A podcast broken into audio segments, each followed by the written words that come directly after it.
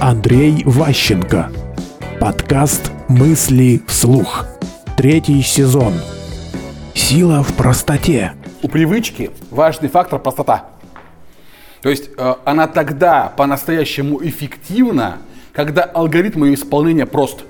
То есть есть много разных знаний, много разных умений, без сомнения. Но чем он сложнее, этот алгоритм, тем он более хрупкий, тем меньше шансов дойти до цели.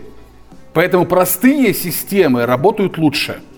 Чем проще, тем лучше. Самое главное в нас привычки, когда думать не надо. Вы тем лучше, успешнее в бизнесе. Чем больше у вас навыков, выбирая из которых нужный, вы совершаете действие. Не придумывайте новый навык. Не пытайтесь что-то новое э, родить, а вынимаете из библиотеки готовый алгоритм, применяете и получаете желаемый эффект.